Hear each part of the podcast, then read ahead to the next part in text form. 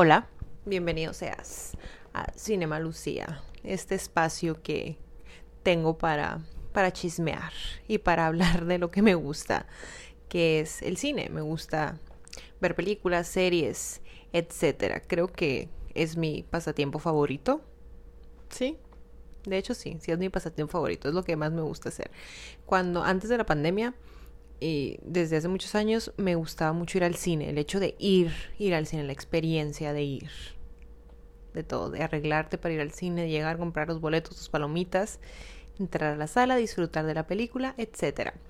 Eh, creo que hay un antes y un después para todos con esta cuestión de, de la experiencia del cine a raíz de la pandemia, ¿no? Es como que, de hecho, después de la pandemia he ido como tres veces al cine o cuatro veces, no sé.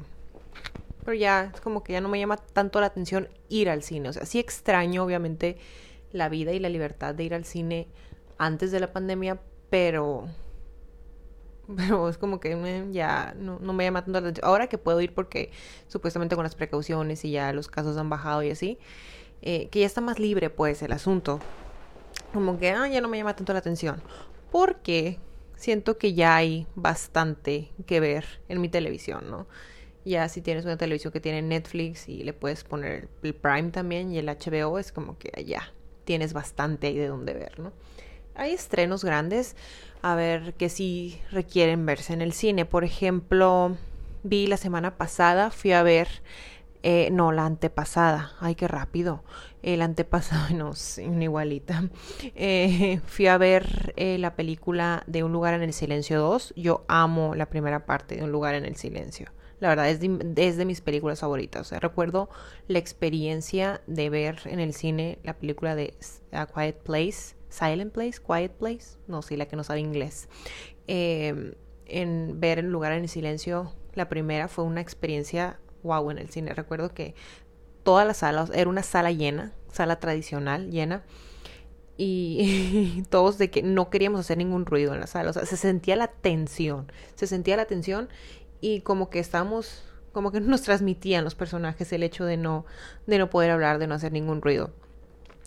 Y, y en la escena ya ven donde Emily Blunt se, se encaja el, el, el de este, el, el clavo ese que queda así en el de este que no puede gritar y así era como que siento yo que toda la sala quería gritar en ese momento y nadie nos atrevimos, ¿saben? O sea, nadie se atrevió. Pero bueno, salió la segunda parte, la fui a ver ahora eh, la semana antepasada. El fin de semana que se estrenó fui a verla. Y me encantó, me encantó. Disfruté mucho esta película. Me encantó. Los primeros 20 minutos de la película son de que, wow, cuando te cuentan lo que pasó antes o sea, cuando van al béisbol y todo, esas escenas se me hicieron súper impresionantes. Pero bueno, siento que la película fue simplemente un puente para que exista una tercera. Saben como obviamente nos tienen que dar una tercera porque nos dejaron con muchas dudas. Bueno, yo me quedé con muchas dudas. Siento que no me solucionaron nada. Simplemente me hicieron pasar un rato muy agradable, angustiante y todo, pero disfruté. O sea, es una película que amo bastante y bueno, esperemos una tercera. Fuera de ahí, mi, mi referencia hacia el cine, como les digo, ha sido Netflix, Prime, Amazon Prime y Prime Video, no sé. Yo, yo le digo Amazon, la verdad. Es como que todavía no se me, no se me queda mucho el, el decirle Prime, Prime Video. Es como que la vi en Amazon, ¿saben? Entonces así, si me refiero a, a, si digo Amazon, para referirme a, me estoy refiriendo a la plataforma, pues, de Amazon, a Prime Video, ¿no? Y de HBO, HBO también, ¿no? Eh, bueno, bueno, a ver, ¿qué les estaba diciendo? Ah, es que, es que se me ve el rollo, ya saben, ¿no?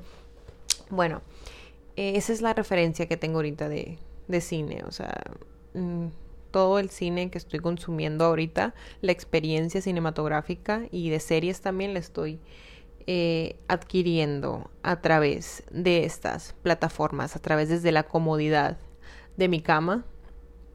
Amo ese ritual, la verdad. Pero bueno, antes de comenzar con el tema del día de hoy, amigos, salud. Gracias por estar aquí en este episodio más de este podcast Cinema Lucía. Yo soy Lucía Rodríguez. Hice una introducción bastante larga. Remonte, amigos, pero bueno, así es la cosa. Salud, ya tengo mi traguito aquí. Tengo mi, mis snacks. Voy a probar unas, estas galletas de Oreo que están rellenas de crema de cacahuate de peanut butter. Nunca las he probado, así que es un 2 en 1. A ver, creo que estoy un poquito salida de cuadro. Bueno, si me estás viendo en YouTube, no, sí. Hola, la producción. Voy a probar estas.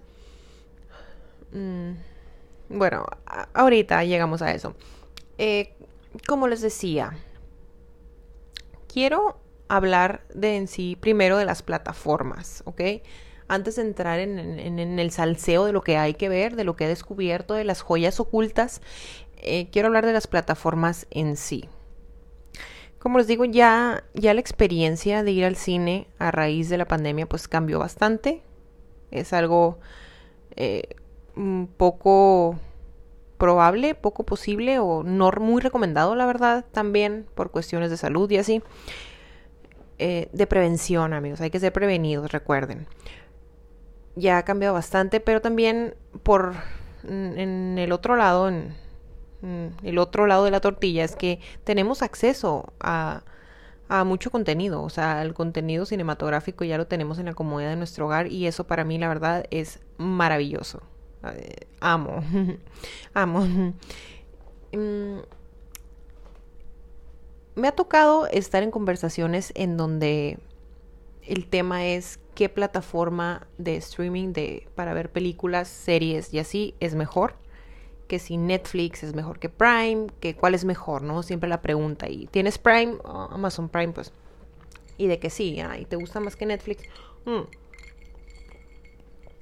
Siento que no es que una sea mejor que otra, siento que cada una tiene su, su aporte y tiene su universo y tiene su especialidad, cada una, ¿saben? O sea, eh, Netflix obviamente pues fue, creo que la primera plataforma así grande de paga, es, bueno, HBO...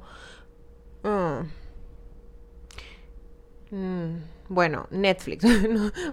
Vamos a empezar con Netflix, ¿ok? Eh, Netflix ha crecido bastante. Ha crecido bastante. Es una plataforma enorme, gigante, con bastantes producciones originales, ¿no? Creo que Netflix es la... Bueno, HBO... Es que HBO, o sea, no... No siento que la puedo poner en la misma categoría. O sea, yo amo HBO, ¿no? Pero... Bueno, bueno, no me voy a desviar tanto. Bueno, Netflix. Netflix tiene bastantes eh, producciones originales, o sea, de todos los países. Es lo que me encanta. Es como que de repente te puedes encontrar un, un programa italiano, un programa francés, eh, un programa mm, alemán, no sé. Y, y así, o sea, son producciones originales que con el toque ahí de cada, de cada país. Hay bastante producción mexicana en Netflix que sí, la verdad, eh, me deja mm, algo que desear, la verdad, deja bastante que desear. No, sin ofender a nadie, ¿no? Pero sí, sí siento que las producciones mexicanas, eh, mm, pero bueno, X. Eh, lo que me gusta de Netflix, por ejemplo, es que puedes encontrar películas súper clásicas, de que películas no enteras, por ejemplo, tienes Bajos Instintos, conoces a Joe Black, El pianista, o sea, estos eh, títulos, estas obras cinematográficas que son mm, verdaderamente joyas, o sea, tienes acceso a ellas en Netflix, o sea, y se me hace muy bien eso. Siento que ahorita, en este punto, estoy enfocándome en Netflix en ver ese tipo de películas. ¿Saben? Como que un refresh a esas películas que de repente veíamos de que en Canal 5 las rentamos en Blockbuster en su momento, ¿verdad? Eh, ahorita es como que las estoy volviendo a ver y, o sea, es me encantan, me encantan porque son producciones bastante buenas, como les digo, películas joyas que están ahí y que, por ejemplo, a lo mejor Amazon Prime Video de repente no la tiene o tienes que pagar por ella, pero ahí en Netflix sí está en el catálogo, ¿saben? Y eso me gusta, eso me gusta mucho en Netflix, que sí. Y tiene shows eh, originales muy buenos como Dark, por ejemplo, Dark, oh my god, Dark. Dark es el mejorcito. Eh, producciones mexicanas que, bueno, recientemente vi la de Sara, la de quién mató a Sara. bueno, todo un tema quién mató a Sara. Eh, cuando, no sé la verdad cuándo se estrenó la de Sara, pero mm, intenté verla muy al principio y fue como que, ay, qué flojera. O sea, empecé a ver de que mm, los primeros minutos cuando el, el, el principal este, el, el, que era novio de la Sara, y el de los principales, el Alejandro Nones creo es, que va corriendo y que van los guaruras tras de él porque es súper rico y si sale a hacer ejercicio tiene que llevar seguridad y así. Dije, ay no, qué flojera. Y, y, la dejé de ver, ¿no? Pero después empecé a ver como que todo el mundo la amó de que todo el mundo empezando de que no, que quién mató a Sara, de que no, que queremos saber quién es el asesino, que siempre nos dejan con, con la duda, que es la mejor serie que ha existido y ya viste esta serie, es como que... Y creo que ese hype que, que causó la serie esta de Sara fue lo que me hizo decir, sabes que le voy a dar otra oportunidad. Y tengo que reconocer que sí me atrapó. O sea, me atrapó, me atrapó el chisme, me atrapó el mitote, me atrapó la intriga, la verdad. Porque sí, o sea, esta serie... Mm, tengo, tengo mis, mis, mis ahí, mis contras, la verdad, en contra de, de, de, la, esta serie de Sara. Eh, no, no por ser hater, nada. O sea, miren, es que les tengo que decir algo. Yo soy una persona que eh, siempre le va a tratar de encontrar lo bueno a cualquier producción. Serie, película, es como que aunque sea la serie peor, eh, la peor serie o la peor película del mundo, así sea Rápido y Furioso 11, por ejemplo, algo bueno le voy a tener que encontrar a esa, a esa serie, ¿no? A esa película, perdón, por ejemplo. Y que por cierto, ya está Rápido y Furioso, bueno, no, X. eh, ¿Se imaginan irte a arriesgar al cine ahora en tiempos de COVID por ir a ver Rápido y Furioso 9? O sea, es como que tomas ese riesgo. No, no va. Pero bueno, cada quien, cada quien sus gustos, aquí se respeta, como les digo, todo tiene algo bueno. bueno, eh, como les decía, ah, pues vi, la, de Sara y sí, sí me, ahí me tenía como, como que entrada, ¿por qué? Porque tiene esta formulita de cambiarte la pichada, cambiarte el juego al final del capítulo. Es como que te dejan con la duda, pues. Y eso, y eso es un buen truco, eso es un buen truco para entretener al espectador, la verdad. Y está bien, o sea, está bien. Mm, ahí te tiene, pues, la serie, ahí te tiene. Pero sí tiene detalles, por ejemplo, de la producción que, que me, fijé, qué simple yo, ¿no? Pero es como que sí me fijé, por ejemplo, en el cuarto de Sara, ya ven que estaba intacto el cuarto de Sara y creo que Sara se, muere, se muere perdón, en 2002 y tenía un, un, logotipo de My Chemical Romance, o sea, como que Sara escuchaba My Chemical Romance. En 2002 y tenía el, y el logotipo de My Chemical Romance era el, logotipo que sacaron con el Black Parade, este logotipo. O sea, como que el grisecito así con, con negro y sí me quedé como que a ver, no, pero en 2002 no, no era, no, My Chemical Romance no, o sea, no va pues. O sea, el disco de, el, el disco más popular de ellos, el de, el del Sweet Revenge, eh, salió en 2004, el 8 de junio del 2004, 2003, no sé, 2004 creo fue, en mi cumpleaños. Yo estaba destinada a ser emo. Mm, entonces sí, mm, estos detallitos que te quedas tú como que, mm, que igual tienes que ser muy simple o tienes que estar muy familiarizado con lo que están poniendo ahí para anotarlos, pero X, bueno. Pues vi, vi la de Sara, obviamente van a ser otra temporada, obviamente está, está el salseo a todo lo que da, ¿no? Obviamente nos tenían que cambiar el juego al final, o sea, es parte de lo mismo, porque le está yendo muy bien a la serie, qué bueno. A ver, ¿qué más? Em, ¿Qué más? Ah, bueno, eso es, eso es de, Netflix, que de repente te encuentras producciones muy buenas. Creo que la mejor producción que ha tenido Netflix eh, anterior a Dark, la verdad. Anterior a Dark ha sido House of Cards y Orange is the New Black las primeras temporadas, ¿no? Porque si hay unas temporadas, las últimas ni al caso, la verdad. Eh, pero House of Cards, bueno, a excepción de la última temporada cuando ya no sale Kevin Spacey. Bueno, mm, todo el tema este, pero a la vez es bueno que lo hayan quitado. Bueno, X. Eh, House of Cards es, una producción bastante buena. Es, un, es una historia que wow, ¿no? Y ahí tiene una que otra cosita mm, rescatable. Tiene una que otra cosita rescatable ahí. Netflix. Por otro lado, tenemos a Prime Video. Que si no es que una me guste más que otra, pero, pero prefiero Prime Video, ¿saben? De hecho, pues sí estoy admitiendo que me gusta más eh, Prime con esto, ¿verdad? Es que es diferente la experiencia, porque en Prime Video siento que tiene películas más nuevas, o sea, más actuales, ¿no? Y lo que me gusta de la plataforma de Prime Video es que ahí mismo tienes, te puedes suscribir a otros canales como MGM, HBO, Paramount, Start Play, ahí tiene varios ahí canales que automáticamente le das clic ahí y te apunta la, la suscripción, ¿no? Y obviamente te hacen el cargo y así, pero tienes un periodo de prueba tienes ese periodo de prueba por siete días. Entonces, si por ejemplo quieres ver una serie que tienen en Paramount, por ejemplo, y te llama la atención ver esa serie, te puedes suscribir la semana de prueba, te avientas la serie y ya la cancelas si no te gusta lo, lo, demás, ¿no? Me gusta también que puedo rentar películas ahí directamente, puedo comprar películas también ahí directamente.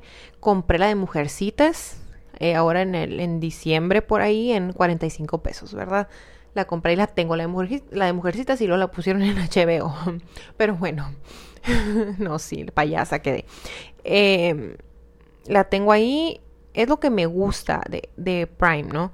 Siento que, que sí mm, puedes ver películas más nuevas ahí, te da la opción de rentar películas nuevonas también y puedes tener ahí sincronizados otros canales, lo que me lleva a traer a la mesa a HBO. La aplicación de HBO para televisión es lo peor que existe, la verdad, porque se traba. O sea, se traba la aplicación de HBO. O sea, es una batalla ver un programa, una película en, directamente en la aplicación de HBO en la televisión. No sé por qué no hayan arreglado ese detalle. Hmm. Pero, si la ves desde Prime, la ves con el reproductor de Prime. Entonces, todo es más fácil y más sencillo. Cosa que, por ejemplo, pero cuando estrenan un capítulo de una serie, por ejemplo, en HBO, digamos que es un domingo de estreno, te tienes que esperar hasta el siguiente día que ya esté en Prime. No la puedes ver ese mismo día porque todavía no, no aparece allá. Pero bueno, X son detallitos así, ¿no? En, en HBO, HBO mm, se me hace como que lo que tiene más calidad de todas las plataformas. Siento que HBO es sinónimo de calidad en producciones, ¿no?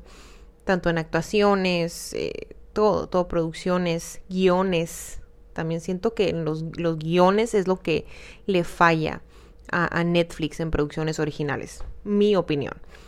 Pero las historias, pues en sí. HBO eh, para mí es sinónimo de calidad. Y me gusta que tienen mm, bastantes miniseries. Tienen bastantes miniseries en HBO. Pues hay películas películas varias ahí y pues tienen las películas originales, ¿no?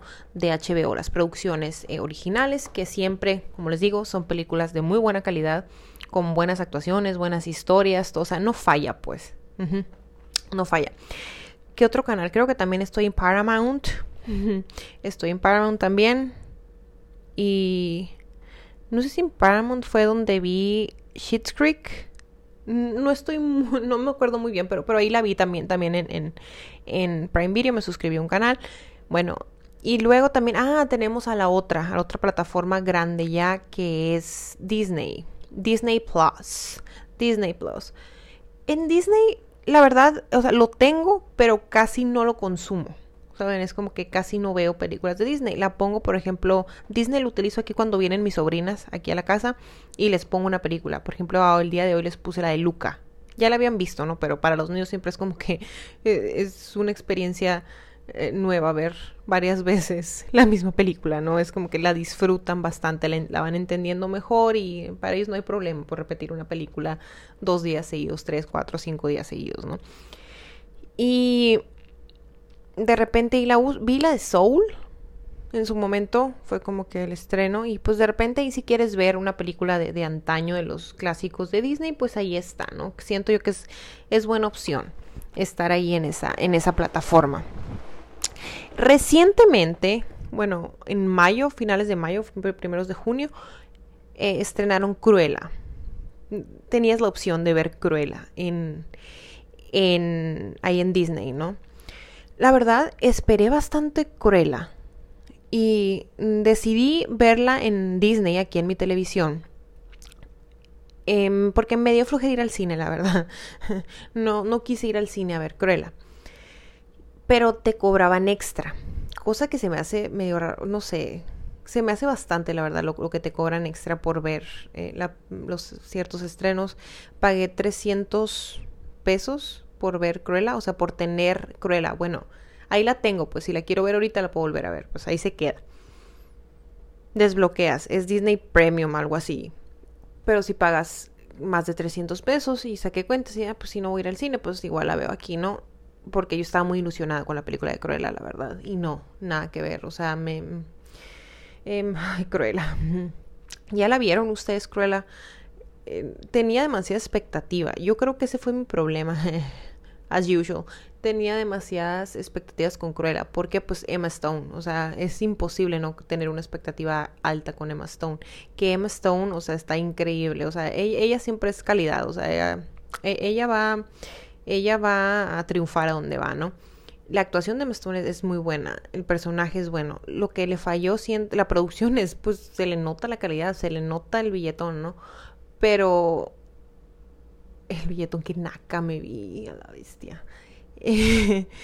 se le nota, pues, se, le nota lo Disney, se le nota que, que no escatiman, pues, con las producciones. Una producción impecable, la verdad, es una producción impecable. Pero lo que no me gustó fue la historia. La historia fue lo que... la historia, la manera en que llevaron la historia, más bien. El desarrollo de la historia se me hizo muy aburrido. O sea, estaba aburrida. Dura mucho la película. Dura bastante. Y es no te, siento que no te emociona, no te lleva, no, es como que, ah, siento que la actuación de Emma Stone es muy, muy, muy buena en esa película, pero también siento que no alcanza a sobresalir como debería. No sé, siento que no se nota tanto, pero es por lo mismo, es por la historia aburrida, mal contada. Siento yo, no sé. Bueno, esa es mi opinión de Cruella. ¿Ustedes la vieron? Coméntenme, por favor, porque fue algo muy comentado la de Cruella. Pero siento que ya pasó el hype de Cruella, ¿no?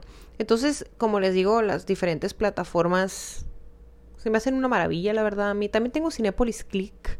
Ahí de repente, si hay una película nueva que no encuentro en otra plataforma, de repente la puedo rentar ahí.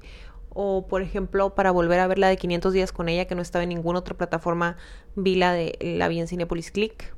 Mm, y no es que diga yo que, ay, no, sí, eh, súper pago por todo y así. Pero también de repente he visto películas así en, en internet, en mi computadora, o sea. Pero si puedo verlas con la calidad y en la comodidad de mi televisión, pues prefiero, prefiero hacer eso, ¿no? Em, en resumen, ah, me faltó comentar las producciones originales de Amazon. Amazon eh, siento que Amazon, las producciones originales que ha sacado, ni muy, muy, ni tan, tan. Ni muy, muy, muy buenas, ni muy, muy, muy malas tampoco. Siento que tiene producciones muy neutras que... Eh, eh, siento como que le falta todavía la fuerza, pero sí tiene unas que otras series eh, muy, muy, muy buenas, ¿no? E, eso sí, la verdad. Bueno, en resumen, eso es mi, mi opinión de las plataformas estas para, para consumir películas como les digo, si me puedo quedar con una, si puedo elegir una, me quedo con Prime porque Prime me engloba otras. Así que ahí están. Pero igual también Netflix siento que siempre vas a encontrar algo que ver en Netflix, pues. No te va a faltar. Siento que es más fácil encontrar algo que ver en Netflix que en Prime. Ay, no. Ya me confundí. No, pero sí, yo, yo prefiero Prime. Bueno. A ver, ¿qué hay que ver? ¿Cuáles son mis recomendaciones de la semana? Puede ser, o sea, en este programa siempre quise tener mi programa de cine, la verdad, donde hablara de cine y heme aquí, y aquí ante mis pocos espectadores, pero aquí estoy en mi programa de cine.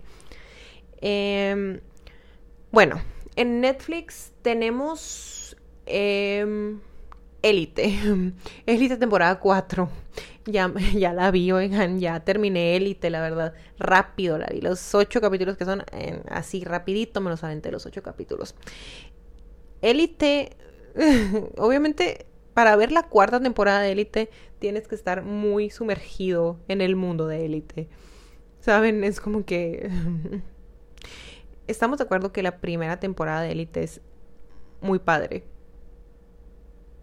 O sea, estamos todos de acuerdo con eso, que Élite, primera temporada, es como que algo que recomiendas por sí, sí porque sí, ¿saben? Es, es muy buena la primera temporada. Y la segunda todavía, ¿no? Pero ahí va como que... Mm, mm, mm, la cuarta temporada. La cuarta temporada es como que era algo que se tenía que ver, pues. Como que, como, les digo, si ya estás familiarizado con los encinas, con las encinas, con el mundo este de élite, eh, er, es un must. O sea, es como que obvio vas a ver élite. Aparte son ocho capítulos, no más, pues. Y es como que quieres ver qué va a pasar, quieres ver qué sigue en la historia, ¿no? Pero, eh, siento que ha sido la peor temporada de todas. La verdad, es como que... Eh, obviamente la nostalgia por los personajes que no están, ahí va, ahí va a estar presente, ¿no? Como que nos hacen falta. Pero pues se entiende que parte de la historia es que pues ya terminará la prepa, ¿no? Se entiende que se tiene que terminar la prepa tarde que temprano. Em, y 25 años en la prepa. Y mm, en esta temporada encontramos a nuevos personajes la verdad, nuevos personajes que son que son el centro de atención. O sea, eh, la nueva temporada pues gira en torno a los a los nuevos personajes, a los benjamines.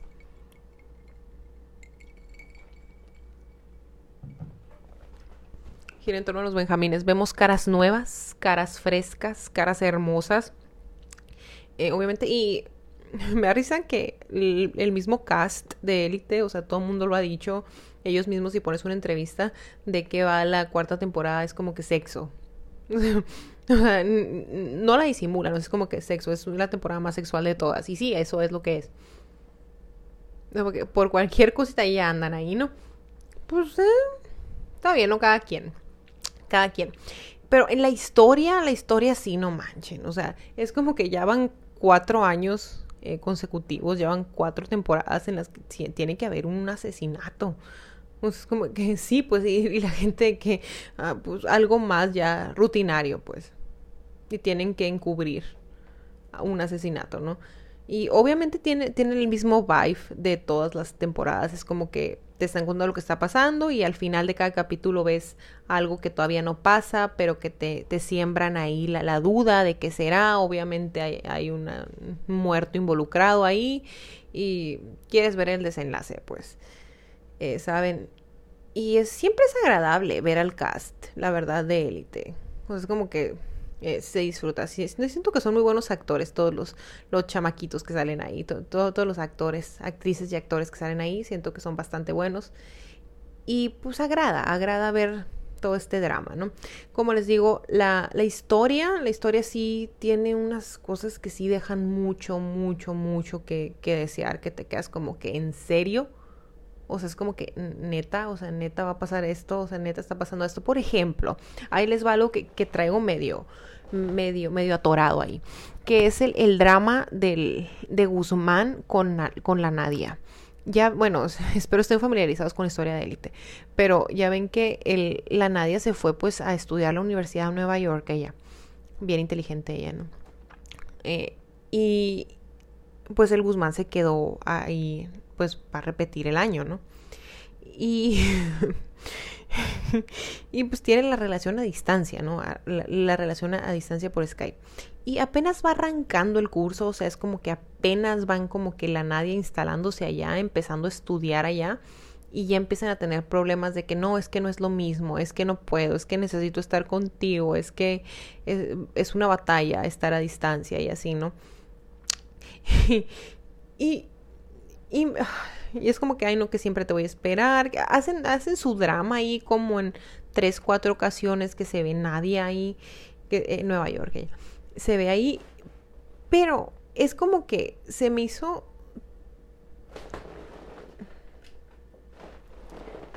Se me hizo tan ilógico, pero a la vez tan pertinente para el rumbo de la historia lo que pasa entre Nadia y Guzmán.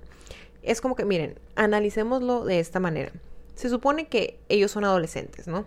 Son adolescentes que están súper enamorados, que sí, la, novia Nadia se tuvo que ir a estudiar, o sea, ella siguió, siguió su sueño, ¿no? Ella siguió su sueño de, de irse a Nueva York y así. Y la lógica de la edad en la que están sería que se aferraran bastante a ese amor aunque estén a la distancia, aunque sea imposible, yo voy a hacer todo lo imposible. Y siento yo que algo lógico por la edad en la que están y por la vida en sí sería que se hubieran aferrado un poquito más a la relación para al final darse cuenta de que a lo mejor no les convenía, de que si no lo hacían funcionar, pues a lo mejor y no les convenía, ¿no? Pero siento que esta decisión de que, ay, sabes que no me conviene estar contigo, estuvo muy precipitada. No sé, eh, es conveniente para la historia, pues, pero sí siento que unos adolescentes normales en, la, en la situación en la que ellos están, con el, con el poder que, eh, por ejemplo, Guzmán tiene, nada, porque ahí les va, pero bueno, con el poder que Guzmán tiene, eh, se hubieran aferrado un poquito más a la relación y hacerla funcionar por el tipo de relación que tienen y por el amor, el primer amor este de de veras fuerte que sienten el uno por el otro, o sea, es como que si no amas intensamente a esa edad y te aferras contra viento y marea a todas las circunstancias, pues a qué edad lo vas a hacer. Pues esa es la edad clave para que se vea que un personaje hace eso. No sé, siento yo. Sí, sí siento que fue muy apresurado el Siento que, o sea, toman decisiones de adolescentes súper inmaduros, pero a la vez este tipo de decisiones son de adultos maduros. Pues como que no, sabes que no nos conviene, tú allá, yo acá, te quiero mucho, siempre te voy a querer y así. Y como para otras cosas no tienes ese razonamiento, o sea, como para otras cosas no, no tienes esa madurez. Me explico. Eh, esa, incoherencia, ¿no? ese drama, ese drama innecesario. Anda un meme por ahí, ¿no? En donde, en donde en donde el Guzmán está hablando con la Nadia y le dice, no, que siempre te voy a esperar y así aquí voy a estar para ti. Y luego anda abrazando ahí a la, a la Ari. Oílo. Bueno, pues sí, no, e-, era muy pertinente que, que, o sea, es como que, en serio, o sea, amas tanto a Nadia, a tu novia, y a la primera opción que tienes ya, ya, bye, o sea, tanto que batallaste para estar con ella, se fijan cómo no tiene lógica. No sé, bueno, pero bueno, pero prefirió andar ahí el Guzmán. ¿Quién soy yo para juzgarlo, verdad? Pero es demasiado conveniente para la historia, como les digo. además, además, o sea, es como que eres millonario. Eres millonario. Literal, puedes ir a Nueva York las veces que quieras a visitar a tu novia. Casual. Ni siquiera entran a clases. Es como que andan haciendo otras cosas y, no puedes ir a visitar a, tu novia a Nueva York. O sea, eres millonario. Puedes ir y venir las veces que quieras. Es como que eso de que no te puedo ir a ver o todavía en el verano. O sea, en el verano podía ir y y a lo mejor él estudiar allá. O sea, ni, ni que no, o sea, ni modo que no, que no esté la opción de lo que quieras estudiar en Nueva York. O sea, Pero bueno, tenía que aparecer Ari, pues, que es de los Benjamines, que es de los Benjamines. Y, y pues obviamente tiene que haber un drama, pues, porque ese es el rumbo que, que, que, va a tomar la historia, ¿verdad? Eh, Ari, Mencía y Patrick son estos personajes en los que todo gira en torno de pues de repente, como les digo, muchas incoherencias en, la historia, pero tienen que ver ustedes la serie para que, la cuarta temporada, para que se den cuenta. Obviamente todo termina con un asesinato involucrado en el no digas nada, yo ya me voy, ahí te dejo con el peso, ahí se echan la bolita entre todos, ¿no? Ya sabemos. Lo de élite, ay, pero hay un príncipe, hay un príncipe que, oh my god, que se... Ahí tiene algo con la, con la Cayetana. ¿no? Lo más rescatable, la verdad, de esta temporada fue la evolución del personaje de Cayetana. Ahí sí siento que, desarrollaron bien ese personaje. Siento que el personaje de Cayetana ya le, ya le hemos visto muchas facetas y en esta temporada es como que ya, ya maduró, pues ya, se le nota que ya aprendió la lección, como que sí quiere, como se tambalea un poquito al principio, pero es como que no, sabes que Cayetana hace lo correcto y la verdad me gustó mucho esa, esa evolución en el personaje de Cayetana. el personaje de Ari no siento que no lo terminas como que de entender muy bien porque parece como una versión nueva mini de Lucrecia. ¿Sabes? Ves a Lucrecia, ves a Ari y ves a Lucrecia. No siento entonces como que eso también como que... Eh. Pero bueno, vean Elite, temporada 4. Ahí me dicen que, que les parece. Estoy demasiado metida en la historia, la verdad. Mm, estoy demasiado, demasiado metida en la historia. Bueno, ¿qué tenemos en, en Prime? En Prime acabo de terminar. Ayer empecé. Mm, me estoy comiendo una galleta. Mm.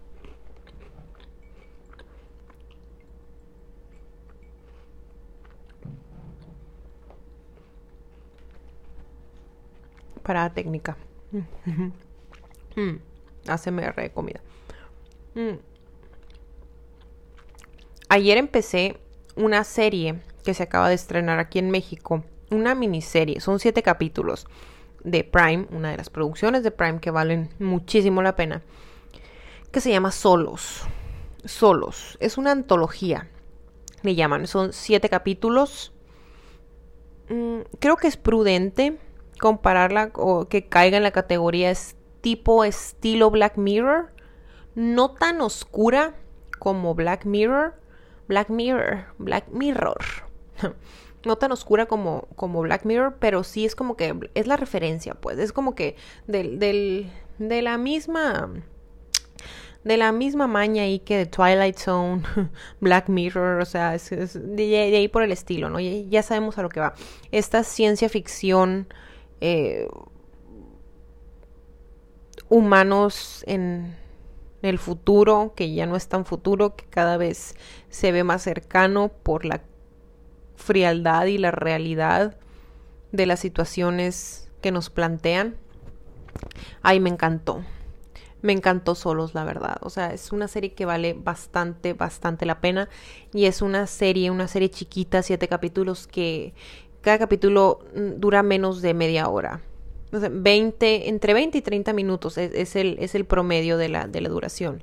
De los capítulos, una historia diferente. Los títulos de los capítulos son el, nombre del, personaje principal. Eh, de que Tom, por ejemplo. Y cada uno pues te narra una historia. Eh, salen solos. haciéndole honor al nombre, salen solos en, el, capítulo, los 20 minutos.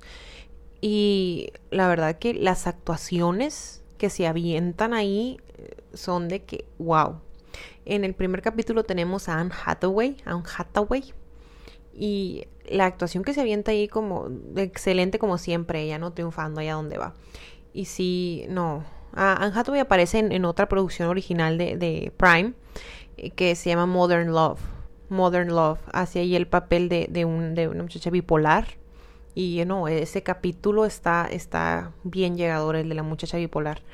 Entiendes, entiendes y, ves, ves, un, ves la realidad de la, del padecimiento y de la enfermedad. Y en este en solos también es el personaje de ella, por ejemplo, es una, una chica, una mujer que está trabajando en los viajes al futuro, ¿no? Lucía hace los viajes al pasado, a hacer los viajes al futuro. No está buscando una manera de, viajar en el tiempo, ¿no? Y está súper, súper obsesionada con poder viajar al futuro. Y ahí tiene, de repente se comunica con su yo del futuro, su yo del pasado. Y se involucra ahí el efecto mariposa, en donde cuando cambias eh, una, una de las de los elementos del tiempo, pues obviamente cambia todo lo demás. Y así, ¿no? El efecto mariposa, ya saben, otra película muy buena. Y me encantó, me encantó ese capítulo. El caso es que todos los capítulos eh, tienen esta, esta idea de, del humano en el futuro. Esta, estos temas de, por ejemplo, de poder viajar en el tiempo, cambiarías algo si viajaras en el tiempo. Eh, puedes borrar tu pasado. O sea, ¿qué pasa cuando borras tu pasado para cambiar tu futuro? Tenemos la soledad. La soledad, o sea, estamos en un mundo bastante solitario. Vamos por la vida de manera solitaria. eh, conversaciones con inteligencia artificial. Eh, otra situación, por ejemplo, en donde eh, está esto que le está la posibilidad de que las personas tengan su doble, que es un robot, por ejemplo, cuando las personas van a morir, por ejemplo, si están enfermos así, activan el robot y el robot se queda sustituyéndolos ahí en su familia y así están e, estos temas que, que siempre te, te, dejan, te dejan pensando. La cuestión está de poder extraer tus, tus memorias, tus recuerdos, eh, todo esto, estos temas que, que siempre te dejan como que con la, con la interrogante al final de, oh, ¿qué pasaría si, no? O qué haría yo en esa situación. Me gustó también que se, se trató el tema de la pandemia. No hablaron del COVID, del coronavirus como tal, pero se menciona mucho un virus, la pandemia, la cuarentena, el 2020, o sea, se hace ya referencia a se hace ya referencia a, a la situación esta que estamos pasando. De hecho, hay un capítulo de, de la serie en donde sale una de las protagonistas de Orange is the New Black, Uso, creo se pronuncia su nombre, no estoy muy segura si así se pronuncia, Uso, pero sale esta chica em, y en donde está encerrada, en, una casa, en una, en el Stay Home, por ejemplo, es una casa que hicieron a raíz de la pandemia, pues para que las personas pudieran estar adentro, la, la hacían así como, como ellos quisieran, la diseñaban a su gusto y así, ¿no?